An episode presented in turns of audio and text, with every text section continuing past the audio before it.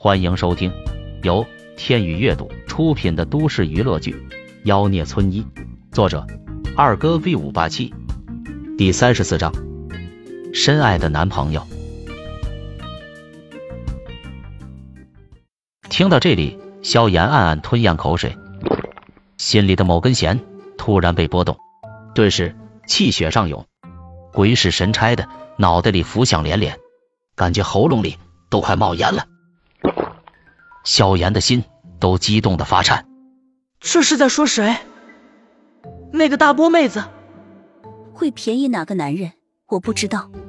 不过你占的便宜还少吗？哼！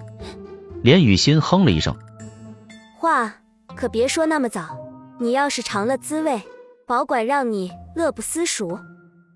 哎，对了，要不要姐姐给你介绍个好男人，找个功夫好的，怎么样？呀，你这个女流氓也不怕旁边人听到？怕什么嘛？反正公司里都是女人，又没有男人在。靠，好浪啊！还唆使大波妹子乱来，萧炎暗骂。就在这时，萧炎隔壁的单间板子就被敲响了。喂，隔壁的是哪位姐姐呀？卧槽，要玩！萧炎顿时有点慌。要是让他们知道这里有个男人在这儿，那还不把我当成色魔啊？嗯，不说话。这时，连雨欣说道：“你又不是不知道。”中间这个坏了，不管有人没人，都显示有人。说着，他站了起来，就听见女同事说：“听说最近有个富二代在追求咱们菲姐啊？你怎么知道？这段时间菲姐每天都有收到玫瑰花，结果菲姐一束都没收，全都丢垃圾桶了。哎，要是我有菲姐那么美、那么好的身材就好了。”肯定能够迷死一大片富二代，那我就可以当富家少奶奶了。富二代也不傻啊，他们追求菲姐，那是因为菲姐家里有钱，自己又是成功的企业家，门当户对吗？连雨欣羡慕的说道。哎，你说的对。女同事叹了口气。走吧，一会儿还要拍照。听着脚步声逐渐走远。萧炎皱起了眉头，菲姐，难道是刘雨菲？我小老婆正被人疯狂追求，靠，我不要面子的吗？萧炎从单间出来，把耳朵贴在门上听了好一会儿，确定外面没有动静了，这才把脑袋探了出去，没人，他飞快的冲了出去，好在走廊里并没有摄像头。就在这时，外面传来女人高跟鞋的脚步声。还有男人的声音，有人来了。萧炎脸色一变，连忙就近躲进了一旁的杂物间。雨飞，给我个机会，我是真的爱你，我一定会对你好的。王少，我已经说的很清楚了，我有喜欢的人了。卧槽，这是小老婆的声音。透过门上的猫眼，萧炎看到刘雨菲跟一个西装革履的男人纠缠。请你以后不要再给我送花了，我无福消受。那个男人头发梳得像狗舔的一样，鼻子上还架着一副金丝眼镜，从这个角度看上去比刘雨菲还矮了半个头。靠，油头粉面的一副斯文败类的模样，不是人渣就是小白脸。萧炎暗骂：“那个人是谁？把他的号码给我，我要跟他好好交流一下。”刘雨菲一脸无奈，这个王乾是王家的二少爷，王家是江州的二流家族，比刘家有权有势，不是他能够轻易得罪的。王少，能不能别这样？我对你没兴趣。刘雨菲双手抱胸，而且我不喜欢比我矮的男人。刘雨菲很高，净身高一米七五，穿上高跟鞋，足有一米八以上。这个身高的确比一般的男人要高，而王乾也才一米七三的样子。王乾笑着的：“没有兴趣，可以培养的吗？再说了，一个男人有没有本事，怎么能从身高判断呢？你的基因这么好，我们结合一下，生一个基因优良的后代，不是更好？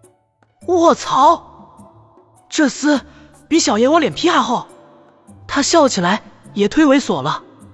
不过有句话，他觉得还是有道理的：一个男人有没有本事，不能从身高判断，因为他也比刘雨菲矮一点。王少，感情的事情勉强不来，我真的很爱我的男朋友，我和他之间也容不下第三人。王乾脸色也难看了，房间里，萧炎也皱起眉头。尼玛，小老婆，背着我外面有人了！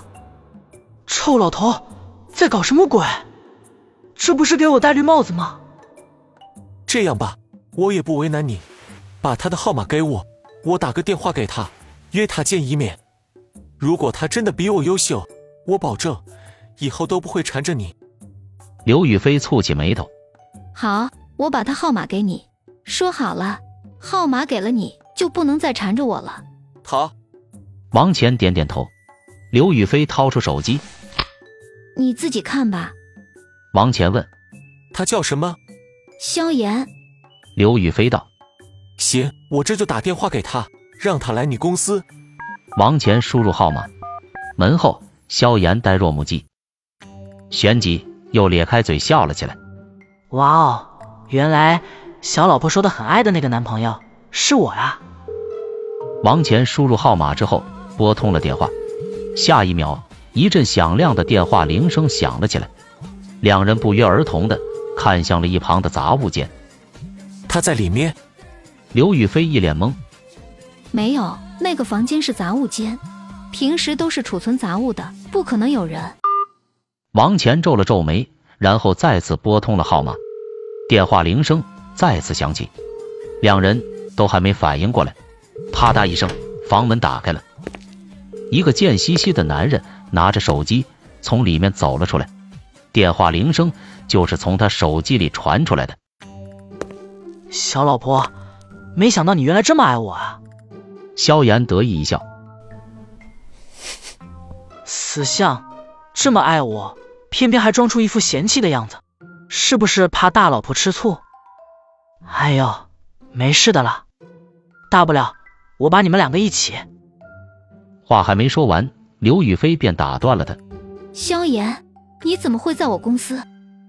那个不重要，重要的是，我终于知道你对我的心意了。萧炎揽住了刘雨菲的细腰。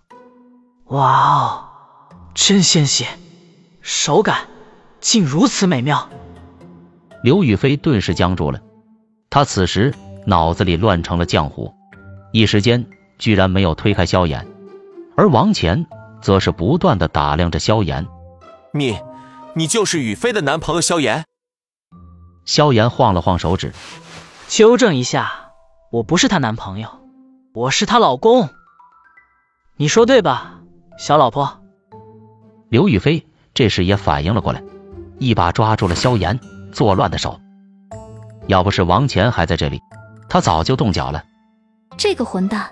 他这是被晴晴开除了，无所事事，所以就跟踪我来公司了。但是他是怎么进来的？门口的保安怎么搞的？不是说了不允许男人进来吗？